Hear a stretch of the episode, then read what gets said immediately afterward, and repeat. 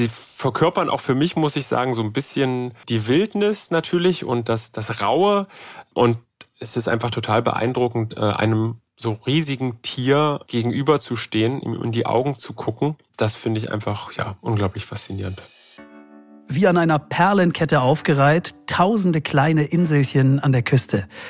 Im Landesinneren Moore, Sümpfe und Wälder, soweit das Auge reicht. Und in den Labors und Unis der Städte, da wird entwickelt und getüftelt an den Hightech-Lösungen von morgen. Also es ist schon ein interessantes Fleckchen Erde, das wir da für euch rausgesucht haben. Hier ist Explore, der National Geographic Podcast. Und hier ist der Themenmonat Estland, Folge 2. Schön, dass ihr dabei seid. Der Braunbär er ist europaweit eher selten geworden und Estland ist eine der letzten echten Bärenbastionen. Der Bär findet dort unberührte Natur, steht unter strengem Schutz und trotzdem bieten immer mehr estnische Reiseagenturen Trophäenjagden auf Meisterpets an. Ein paar tausend Euro und das Tier bzw. sein Leben, es gehört euch. Und das ganz legal. Wie passt das alles zusammen? Die Antwort darauf und um viele weitere Fragen rund um den Bären gibt's in dieser Folge. Wasser. Wasser ist nass zunächst mal, klar. Aber Wasser ist auch eine Flut an Informationen. Es spricht eine Sprache. Und diese Sprache nicht nur zu erkennen, sondern auch zu verstehen, das ist wirklich gar nicht so leicht. Eine estnische Wissenschaftlerin konstruiert Unterwasserroboter, die ihre Umgebung lesen können wie ein Fisch. Und plötzlich geht eine Tür auf in eine Welt, in der ein Roboter ein Dolmetscher zwischen Mensch und Natur sein kann. Ziemlich irre Geschichte und die gibt's heute bei uns. Themenmonat Estland, Folge 2, Wissenschaft und Natur über baltische Bären und vielseitige Roboter. Wir sind eure National Geographic Podcast Redakteure. Ich bin Daniel Lerche. Hi zusammen. Und hier ist Max Dietrich. Hi.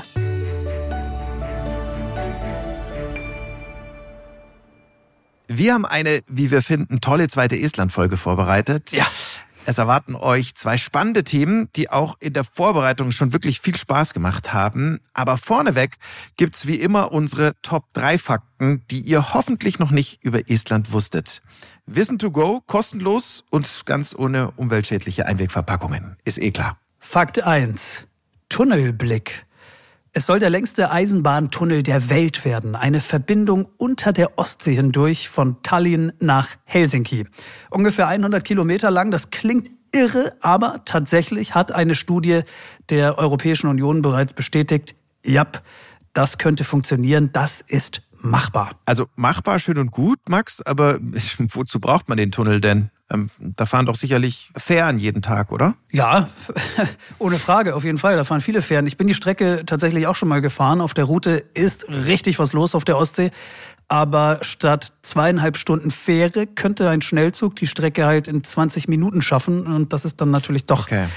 äh, deutlich schneller. Ja, ne? das ist eine ordentliche Zeitersparnis. Macht, macht Sinn, sehe ich, äh, sehe ich dann ein. Ähm, ist vor allem aber wahrscheinlich auch noch ähm, viel umweltfreundlicher. Klar, das kommt, kommt on top. Ähm, der Tunnel ist schon seit Jahren ein Politikum. Einerseits mhm. wünschen sich viele Menschen diese Zugverbindung, weil es so viele Pendler und Pendlerinnen zwischen den beiden Ländern gibt. Und andererseits sind Naturschutzgutachten immer noch nicht fertig. Auch politisch ist da noch einiges zu klären, vor allem mit Russland. Aber fest steht, Tallinn und Helsinki sollen und wollen noch mehr zusammenwachsen. Und es gibt auch schon vorsichtige Prognosen, ganz vorsichtige. Mhm. Ende 2024 könnten die ersten Züge rollen. Boah. Ende 2024, 2024, mhm. das ist, also das, das sind ja nicht mal mehr vier Jahre. Nee, das ist nicht mehr lange. Und das, obwohl irgendwie die Genehmigungsverfahren noch nicht mal alle durch sind, geschweige denn der erste Spatenstich gemacht ist. Das sind ja chinesische Verhältnisse. das stimmt wenn das wirklich so schnell geht. Krass. Ähm, ja, dann jetzt was Handfestes. Äh, Fakt 2. Wobei, das kann man so nicht sagen. Was Trinkfestes vielleicht eher. Was, genau. okay. Was Trinkfestes. Fakt 2. Wodka-Wahn. Socken in Wodka tränken und über Nacht anziehen. So lautet ein traditionelles estnisches Hausmittel gegen Erkältung. Estnische Großmütter so sagt man zumindest, schwören auf Wodka als Universalheilmittel und geben diese Bräuche seit Generationen weiter.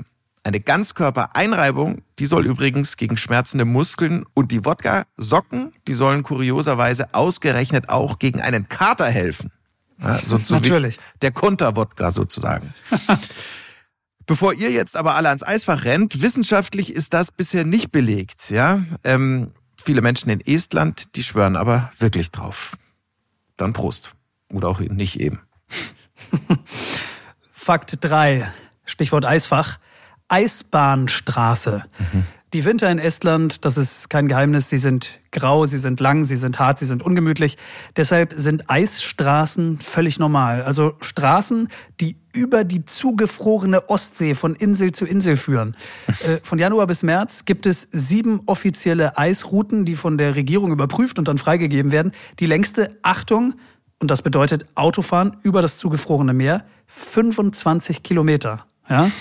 Äh, einziges Kriterium dafür, das Eis muss mindestens 20 Zentimeter dick sein. Und die Fahrer müssen Mut haben. Äh, genau.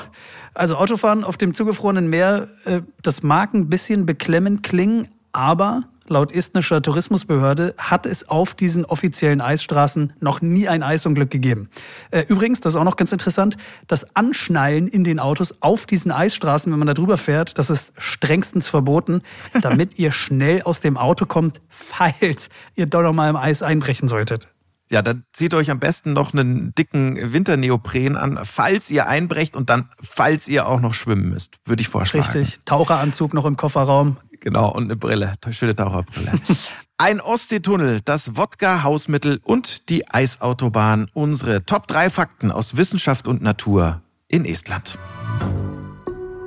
So, unser erstes großes Thema in dieser Folge, das verschlägt uns jetzt ins äh, wilde Baltikum beziehungsweise in die Wildnis des Baltikums. Die estnischen Wälder, die sind ja schon was ganz Besonderes. Mehr als die Hälfte des Landes ist von ihnen bedeckt. Sie sind sattgrün meist menschenleer, von Sümpfen und Seen durchzogen und sie sind ökologisch absolut intakt. Und wenn es da dann mal im Dickicht knirscht und knackt, dann könnten die Verursacher gleich eine ganze Reihe von Tieren sein. Elche kämen in Frage, Wölfe auch, Marderhunde oder eben die, die wir jetzt zum Thema machen, Bären nämlich. Mhm, wir vergessen das alle immer gerne mal wieder, aber die Wildnis, die ist nicht weit weg, ja. Das ist nicht abstrakt. Ja. Dafür muss man nicht nach Nordamerika fliegen. Die Wildnis liegt quasi vor unserer Haustür. Hier in Europa, zum Beispiel in Estland. Früher waren Bären über den ganzen Kontinent verstreut. Heute leben sie zurückgezogen in letzten Refugien, zum Beispiel in Skandinavien und in Osteuropa. Bei uns in Mitteleuropa war der Bär mal normal. Heute ist er das nicht mehr. 300 Kilo Kampfgewicht sind beim europäischen Braunbären völlig normal und trotz ihrer Masse und Kraft sind sie extrem scheu und vorsichtig und deswegen nur ganz selten zu beobachten. Einer der letzten Orte in Europa, an denen das eben noch geht, ist Estland. Die Frage, die wir uns stellen, ist, wie geht's den Bären dort? Und wir machen jetzt die Bestandsaufnahme zu dieser Frage und dabei hilft uns natürlich ein Experte. Ich bin Moritz Klose, ich bin Programmleiter Wildtiere beim WWF Deutschland und koordiniere die Projekte zu wilden Tieren wie Wolf, Luchs, Bär, Wiesent, Elch und Kegelrobbe in Deutschland und Europa. Ja, Moritz Klose und sein Team beobachten die Populationen in Europa wirklich ganz genau. Äh, Herr Klose, wie viele Bären gibt es denn im Land? In Estland hm, gibt es rund 900 Braunbären. Das ist eine ganze Menge und äh, der Bestand hat sich auch in den letzten Jahren äh, ja, positiv entwickelt. Also es sind immer mehr Bären geworden. Wo steht Estland da so in Sachen Bärenpopulationen im europäischen Vergleich?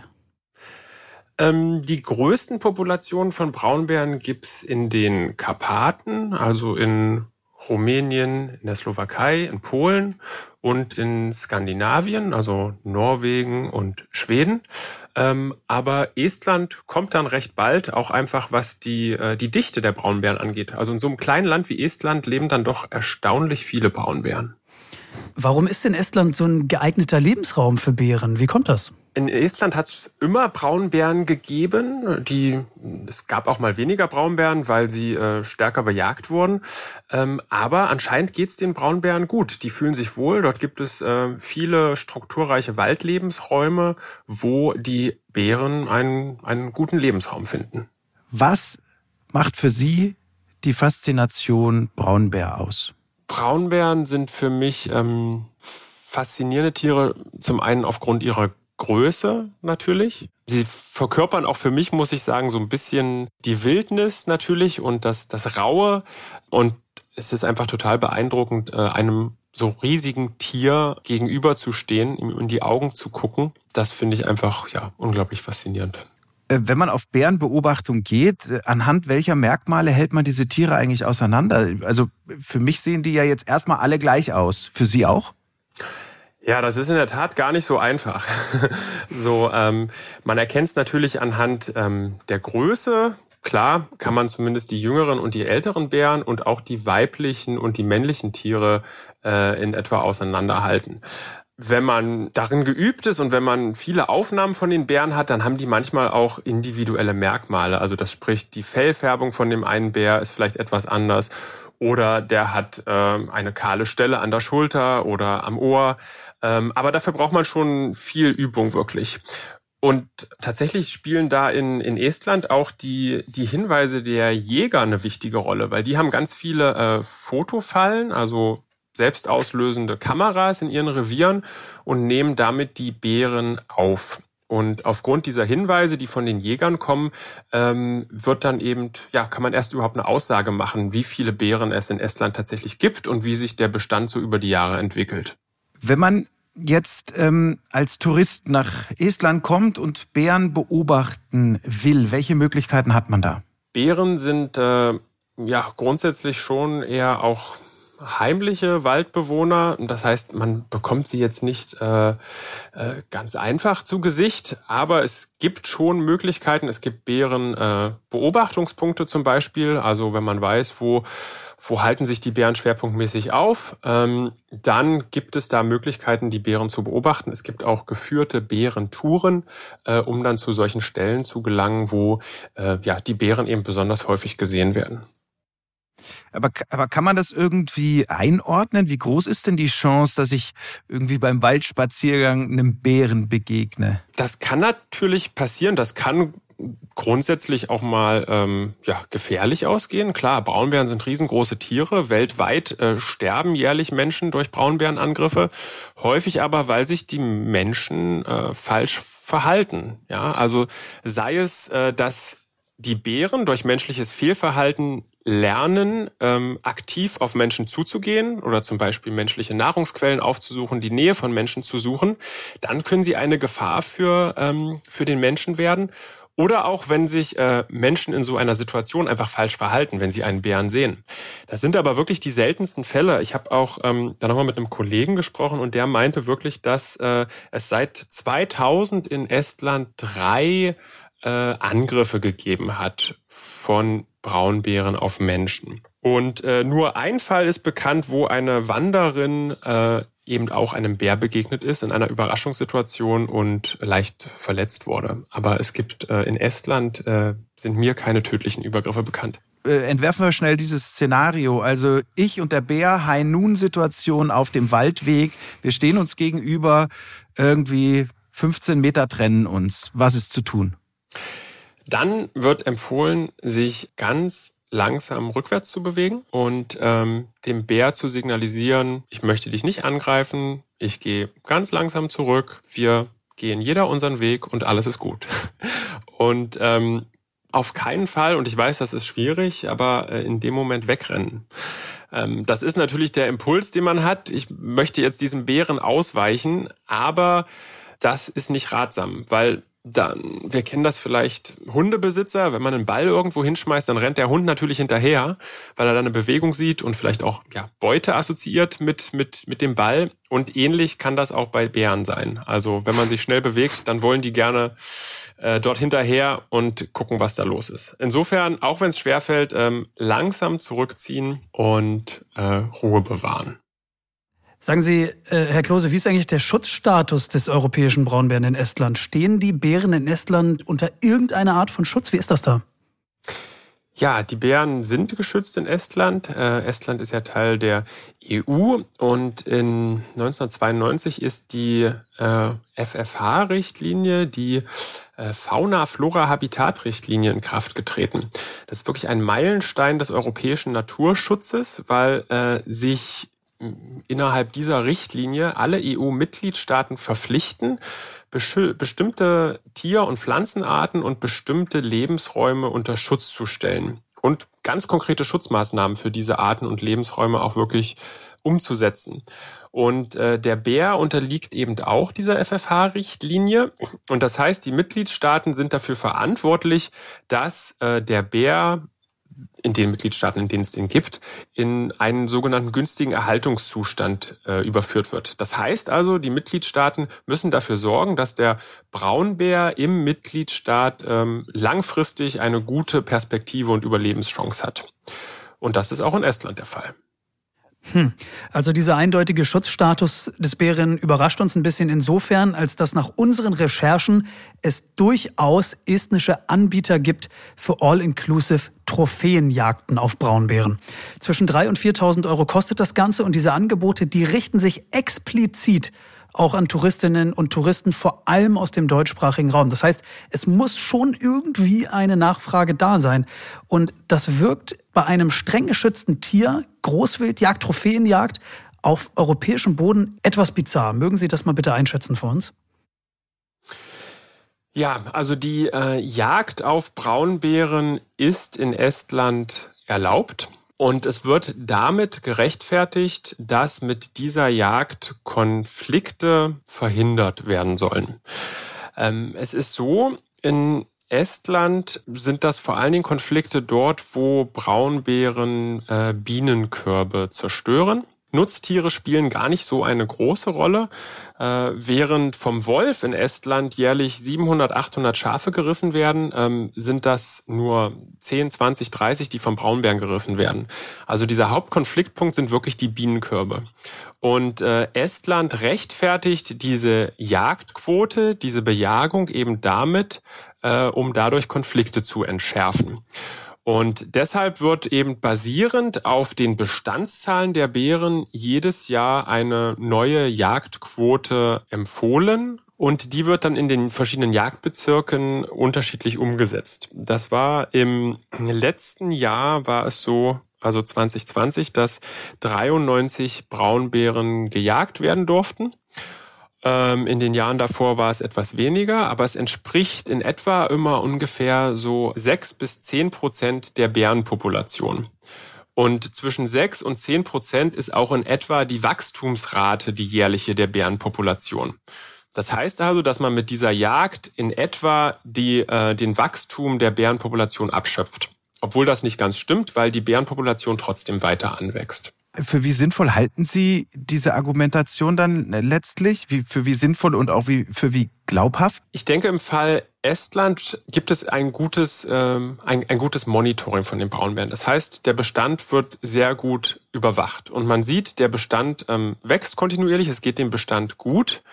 Und äh, deshalb, das sagt eben auch die FFH-Richtlinie, ist so eine Bejagung eben auch eine Möglichkeit, eine statthafte Möglichkeit, ähm, Konflikte zu beheben, wenn es keine andere Möglichkeit gibt.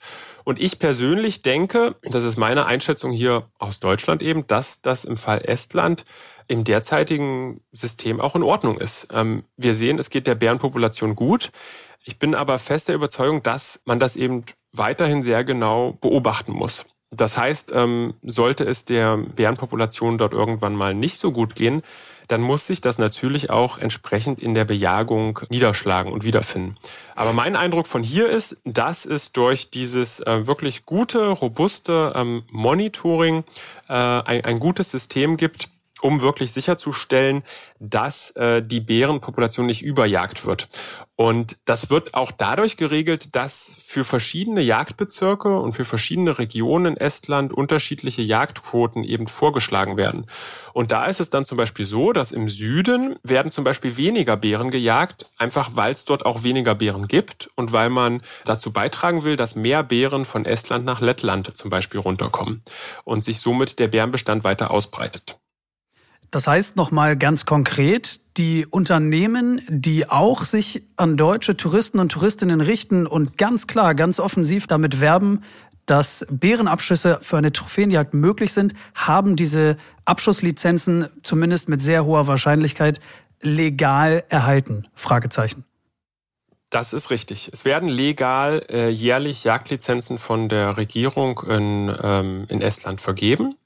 Und die werden an die unterschiedlichen Jagdbezirke vergeben. Und dann gibt es deutsche und estländische Jagdanbieter, die zusammenarbeiten und äh, diese, ja, diese Abschusslizenzen eben auch an deutsche Jagdtouristen und Jagdgäste verkaufen. Wir sind uns, glaube ich, alle einig, 4000 Euro pro Abschuss, das klingt nach einem einträglichen Geschäft.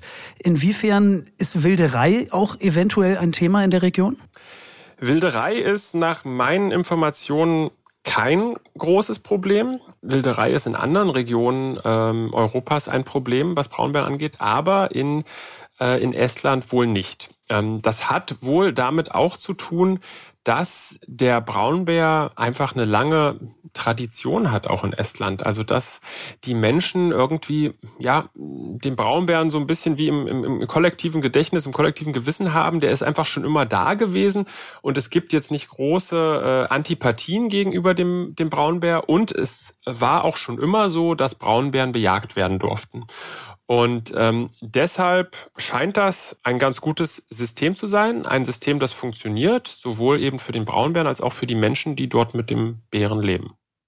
Herr Klose, zu guter Letzt, wagen Sie doch mal den Blick nach vorne. Wird Estland auch in Zukunft ein guter Lebensraum für Braunbären sein? Wie sind da die Tendenzen? Ich bin optimistisch, dass die Zahl von Braunbären in Estland sogar noch etwas ansteigt. Es gibt eben einige Regionen, wo es noch nicht so viele Bären gibt.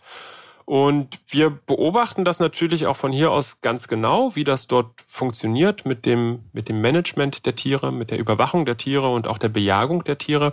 Aber ich bin optimistisch, dass der äh, Braunbär eine gute Heimat und eine gute Zukunft in Estland findet. Sagt Moritz Klose. Er ist der Programmleiter Wildtiere Deutschland und Europa beim WWF. Herr Klose, vielen Dank für dieses spannende Gespräch. Dankeschön. Danke Ihnen. Ja, vielen Dank auch von mir. Übrigens, äh, falls ihr noch mehr Lust auf Bären habt, Bären gibt's auch in Estlands Nachbarstaat Russland. Äh, unsere Dokumentation Russlands weite Wildnis, die findet ihr jetzt bei National Geographic auf Disney Plus. Schaut da gerne mal rein, wenn ihr mögt.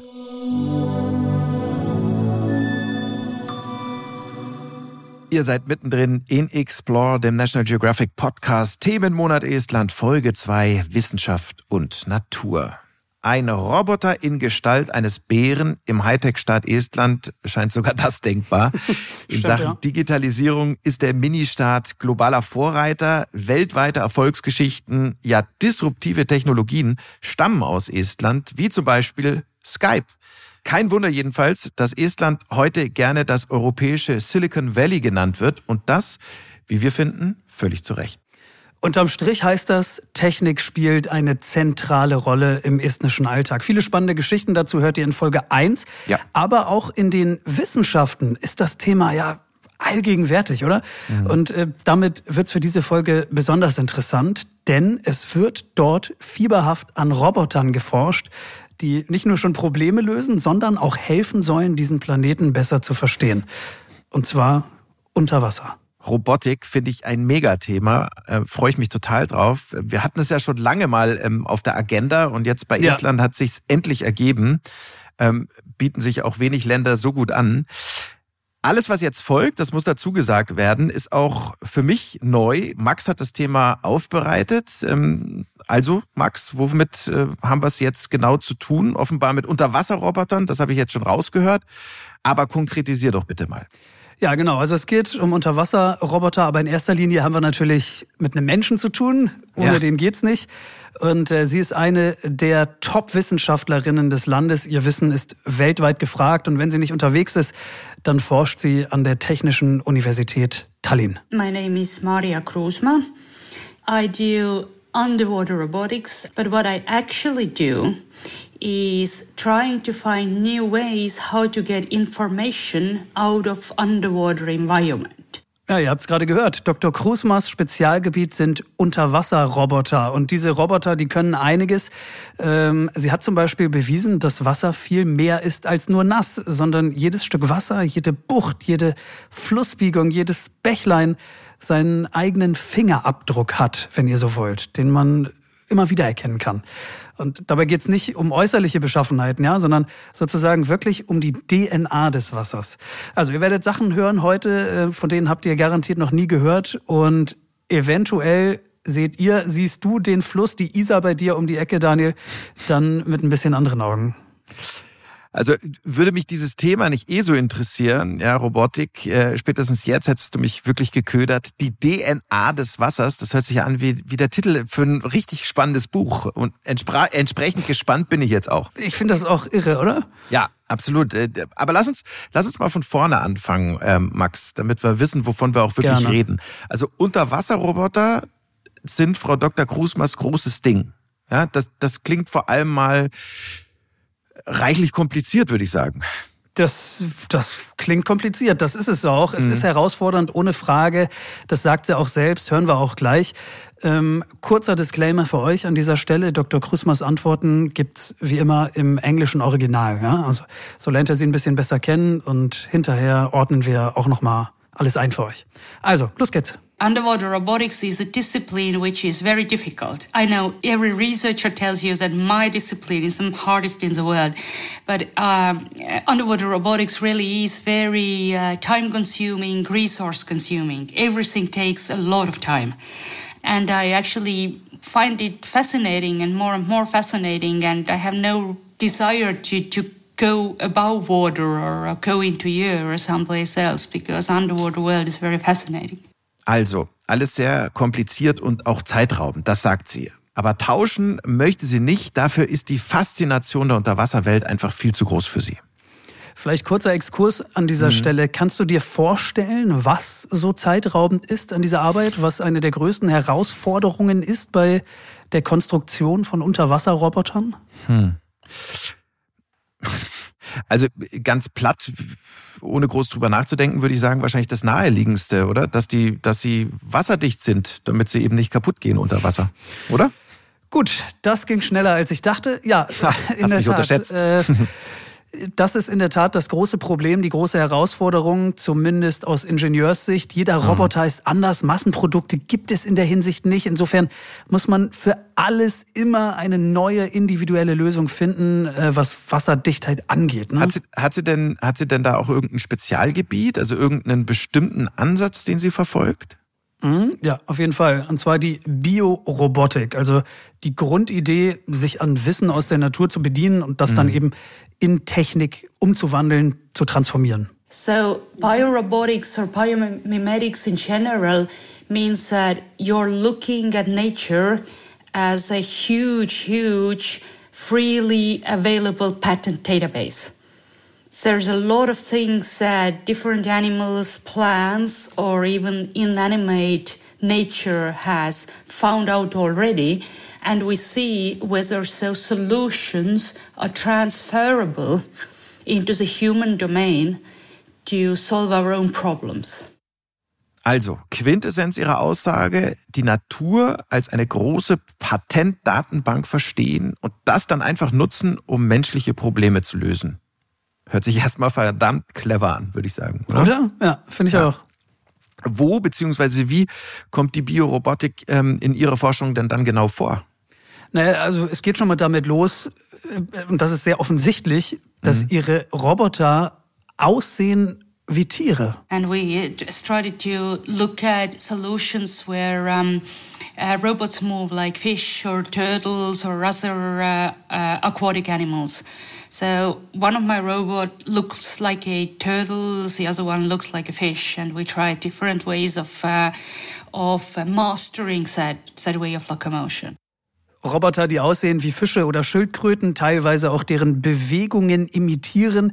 Äh, sie sagt, dass Roboter dadurch beweglicher und effizienter sein können. Also ihr Schildkrötenroboter zum Beispiel, der wird gesteuert über Flossen. also der hat wirklich so, so vier so Finnen und hat Krass. keinen Propeller, weil ein Propeller zu viel Sediment unter Wasser aufwirbelt und das dann zum Beispiel die Sicht äh, durch die Kamera trübt. Das ist echt mega beeindruckend und, und irgendwie auch total logisch eigentlich, oder? Ja, also wenn es einmal einer sagt halt. Ja? Äh, ja. Aber im, im, Prinzip bedient sie sich ja an den Blaupausen und an den Bauplänen, die die Natur in Jahrmillionen entwickelt und zur Perfektion getrieben hat. Genau so kann man sagen, ja. Und was machen Ihre Roboter dann genau? Also entdecken die, erforschen die, gehen die in Regionen, wo Menschen eben nicht hinkommen? Exakt. Äh, mhm. Äh, genau das ist die Aufgabe. Vor allem machen sie eins und das wird immer besonderer gleich im Gespräch, deshalb achtet da mal ganz besonders drauf. Ihre Roboter sammeln Daten. Und zwar richtig viele Daten. And this is the information I'm talking about. So if robots are big data collection machines, or we need a lot of data in order to understand our uh, environment in order to have sustainable goals for development. That's exactly the information we've been missing. And with my research, I try to fill that gap. Okay, also man erhebt Daten und mit diesen Daten lässt sich die Natur besser verstehen und mit den Informationen, die man daraus gewinnt, ähm, können wir dann auch Ziele entwickeln, wie wir die Zukunft nachhaltiger gestalten können. Habe ich das soweit richtig zusammengefasst und auch verstanden? Absolut. Genau, okay. genau so ist es. Also ja. das heißt, ähm, Ihre Roboter, Made in Estonia, sind gar keine Unterwasserhandwerker, wie man sich das eben so vorstellt, sondern sind vielmehr Datensammler, Mini-Forscher im Grunde. Genau, genau mhm. so ist es, ja. Okay, klingt erstmal nach wirklich sehr intelligenten Robotern, ähm, aber trotzdem auch noch sehr abstrakt. Datenerhebung unter Wasser. Wie funktioniert das dann genau? Was, was passiert da? Ich weiß, was du meinst. Tatsächlich ist es gar nicht abstrakt, sondern ganz praktisch. Ähm, mhm. Sie hat sich gefragt, wie kann ein Roboter, Stichwort Schildkröte, nicht nur aussehen wie, wie ein Tier, ja, äh, sondern auch so denken, denken natürlich in Anführungszeichen. Also unter Wasser bestmöglich Informationen erkennen und verarbeiten. Und dafür hat sie das Hauptsinnesorgan der Fische kopiert, das Seitenlinienorgan. Damit können Fische Strömungen fühlen, äh, Bewegungen wahrnehmen, sie orientieren sich und, und, und vieles, vieles mehr. Das wird ja immer besser hier. And then we started building artificial lateral lines for robots. And then we realized that, well, yes, fish actually don't swim in water. They swim in information. Like everything that they sense underwater kind of makes sense to them. They perceive, they process that information, and this is why they are so well adapted into that environment. So we started equipping our robots with the same uh, kind of sensors. Fische schwimmen nicht in Wasser, sondern in Informationen. Wahnsinn. Schon wieder so eine Aussage. Alter, Inspirierend. Ich hab wirklich, ja, mir ist wirklich die Kinnlade runtergekippt. Ich hatte so, einen, so einen irren Aha-Moment. Ähm, ihre Roboter haben also Sensoren, die dieses Seitenlinienorgan, the lateral line, nachahmen. Und mit diesen Sensoren sieht Dr. Krusmer die Wasserwelt plötzlich ganz anders, ja? nämlich wie ein Fisch. Und dann ist Wasser plötzlich nicht mehr nur Wasser, sondern eine Flut, eine Flut im wahrsten Sinne ja bei Wasser, eine Flut an Informationen. We go to the river with a sensor, we put it into the river, and then we go back there two months later and put the sensor in the same place. And my uh, machine learning software realizes, uh huh, I've been in this place before. Because the features in a water flow are unique and they're very persistent. Surprisingly so, because if you think of flows and you think of something, something very temporary, but it's not actually. Many features in a flow are very, very persistent. And also biology research is showing that uh, fish probably also build maps out of those flow features in order to navigate in murky environments when there are no visual cues, uh, there is uh, nothing else that they can rely on. And they do perfectly fine. Wahnsinn, oder? Also man wirft einen Sensor ins Wasser und dieser Sensor erkennt bestimmte Stellen im Fluss sofort wieder, indem er wie ein Fisch sämtliche Informationen ausliest. Das ist äh, also unglaublich letztlich. Was, was für Informationen mhm. sind das dann letztlich? Uff, äh, alles Mögliche. Also Fließgeschwindigkeit, Fließrichtung, Verwirbelungen, äh, Strömungsabbrüche und was weiß ich noch alles. Mhm. Daraus setzt sich dann eben ein absolut einzigartiges Gesamtbild zusammen. Das ist so individuell wie ein Fingerabdruck. Und so kann jede einzelne Flussbiegung, und sei sie im selben Fluss und nur ein paar hundert Meter weiter, ihren ganz eigenen Charakter haben und ganz anders sein als die davor. Und ähm, das Ganze sind dann eben Eigenschaften, die völlig unverwechselbar sind. So what I do, I don't build a map of landmarks, I build map of watermarks, so to speak. Uh, or flow marks, if you want to. So I don't have a landscape, I have a flowscape where I can navigate. Also das Wasser lesen wie eine Karte hört sich für mich wirklich unglaublich an. Ähm, wo werden Ihre Roboter zum Beispiel eingesetzt? Das muss doch auch irgendwie, ja, äh, praktische Ansätze geben und Begehrlichkeiten wecken. Der, die Einsatzgebiete sind ganz unterschiedlich. Zum Beispiel überwachen ihre Roboter norwegische Lachsfarm. Mhm. Ähm, da schwimmen die ähm, in Fischform. Der Roboter sieht auch selbst aus wie ein Fisch übrigens. Schwimmt da drin herum, kontrolliert, ob die Fische gesund sind. Außerdem wird das zur Erkundung von Schiffswracks genutzt, auch relativ naheliegend, finde ich, in Hafenbecken, mhm. wo sie äh, Strömungsinformationen an Schiffskapitäne übermitteln, damit die sicherer das Schiff anlegen können. Und das sind, sind nur ein paar Beispiele.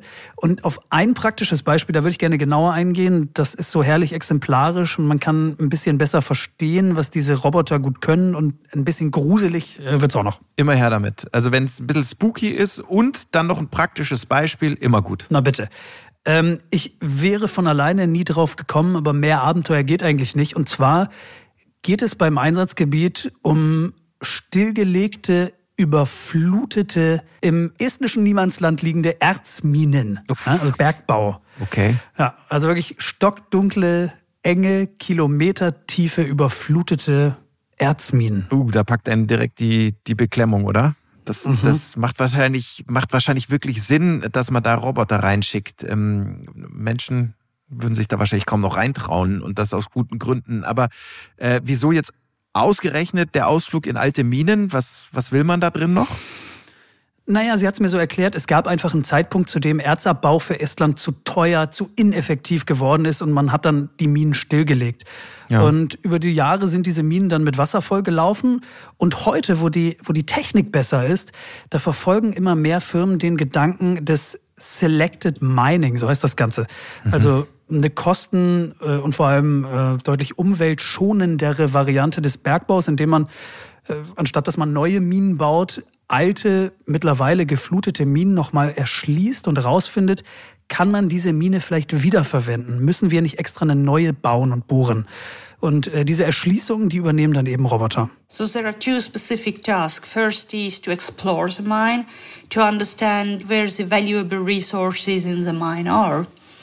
And so we come to the problem of mapping the environment, understanding where you are and understanding the layout of the mine. And then the other reason to go there, what humans actually are interested in, is exploitation of the mines. So it has to understand where is the ore and how to bring it back to the surface. Also, erst eine Karte erstellen und rausfinden, wo das Erz ist und dann überlegen, kommt man da noch irgendwie ran. Genau. Das Problem mhm. ist, es ist komplett dunkel und das Wasser trüb. Kameras installiert in diesen Robotern helfen also nicht. Ja? GPS funktioniert in der Tiefe und im Wasser nicht. Frage, wie soll man sich also orientieren da drin? Ja? Und wir haben ja eben schon ein paar Sachen gehört. Äh, Dr. Krusmann, die hat da so, hat da so gelinde gesagt, so ein, zwei, drei Ideen gehabt. There is very little stimulus in a place like that. So you can very easily imagine when you go underground, suppose, and, and it's, it's flooded, so you can't even touch anything, perhaps. It's completely dark, and it's just a long passage of the same diameter going on and on and on and on all the time. So how do you know how far you've got? How do you know in which direction you're going? Because you don't have a GPS, right? And then you start thinking of what are the other possible sensors that you can use to perceive any, any information that's down there. Bah, also keine visuellen Fixpunkte, an denen man sich orientieren könnte in nee. einer stockfinsteren Mine. Max, du hast nicht zu viel versprochen. Es ist gruselig. Ja. Gruselig, ne? Ja, mhm. finde ich auch. Und daran anschließend die Frage, wie soll der Roboter navigieren da drin? Mhm. Wie soll er wissen, wo er ist? Wie kann man trotzdem eine Karte erstellen von dieser Mine? Antwort, indem man sich an alles klammert, was da ist, indem man das Wasser und seine Umgebung liest. Strömungen, Verwirbelungen, äh, äh, Wassertemperatur, Salzgehalt, elektrische Leitfähigkeit und so weiter und so weiter. Dinge eben, die oft nur Fische können. Und äh, das funktioniert natürlich nicht nur im Meer oder im Fluss oder im See, sondern auch in einer alten Erzmine, ne? Sie hat ja, sie hat's ja vorhin selbst gesagt, ne? So entsteht dann eben so eine Water Map, also eine, Water eine, Map, genau. eine Wasserkarte, genau, das war das äh, Stichwort, das Schlüsselwort. Ähm, ein großes Puzzle, das sich aus all diesen Einzelteilen zusammensetzt, sozusagen. Ne? Also für mich absolut irre. To to total irre, da sind wir uns einig. Und für mich auch ein absoluter Aha-Moment. Also, dass man mit Unterwasserrobotern im Meer arbeitet, ja. geschenkt. Dass man die auch in, in einem See versenken kann, meinetwegen. Aber dass sie auch überall da zum Einsatz kommen, wo Wasser ist, aber wo Menschen ihre Hände im Spiel hatten. Also Minen, Hafenbecken, Kanäle, Turbinen, Werften, Kraftwerke. Das ist natürlich nicht das, was man mit klassischer Unterwasserromantik verbindet, aber wo Robotereinsätze sinnvoll sind, absolut sinnvoll und wo man Biorobotik eben wunderbar nutzen kann. Ne? Hat sie denn, hat sie denn eigentlich schon mal einen Roboter verloren auch? Also Kontakt, Kontaktabbruch und dann nie wieder gesehen? Ich habe sie das gefragt, ja. auch im Hinblick darauf, dass so ein Roboter wahrscheinlich auch nicht ganz günstig ist zu, zu konstruieren. Zu den Kosten ähm, hat sie nichts gesagt, wollte sie nicht sagen. Aber nein, sie hat noch nie einen Roboter verloren. Luckily so, we haven't lost any robot yet. We've been quite close to them. Once in uh, in Arctics, my Norwegian colleagues brought out my robots that I almost lost during the polar night. And uh, sometimes we've also been uh, pretty close in a Baltic Sea of losing our robots, but uh, luckily so it has never happened. Also, should it happen, it's kind of we factored it in. That's what happens to robots every now and then. You're gonna lose it sooner or later. And uh, and actually, if you start thinking back of why are you building robots in the first place? Well, you're building robots because you don't want to lose humans.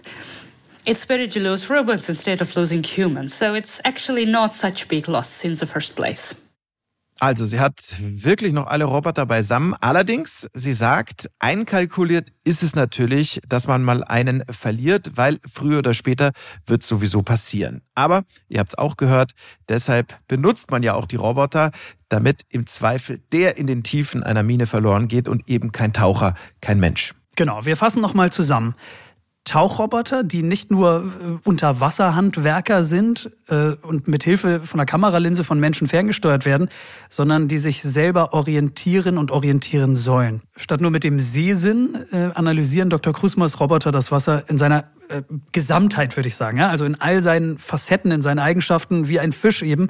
Und äh, völlig egal, ob dann äh, draußen vor Tallinn in der baltischen Ostsee oder dann eben irgendwo im Hinterland in dieser stockdunklen Erzmine. Wieder so eine beeindruckende Geschichte einfach, die, die zeigt, was Wissenschaft alles, alles möglich machen kann.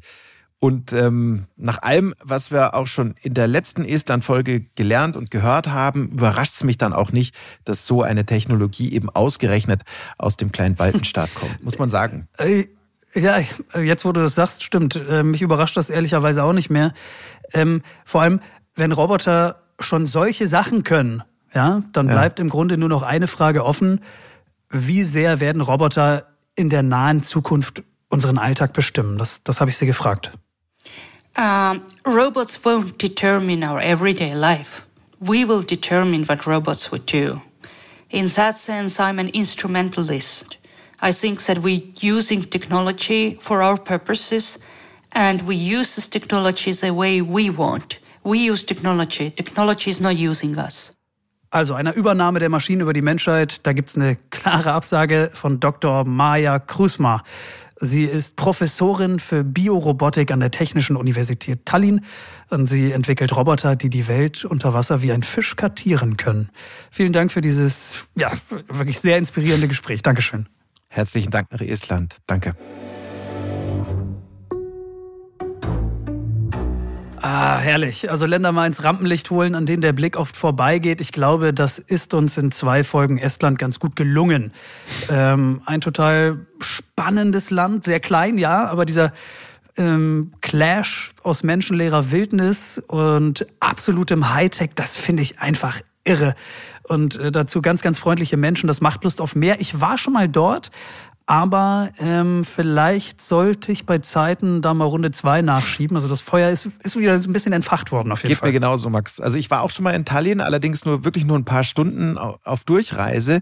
Ähm, aber äh, steht schon fest, dass ich da nochmal hin muss. Ja. Beim, beim ersten Besuch, da hatte ich so eher Augen für die mittelalterlichen Bauwerke dieser Stadt. Wunderschön. Mhm.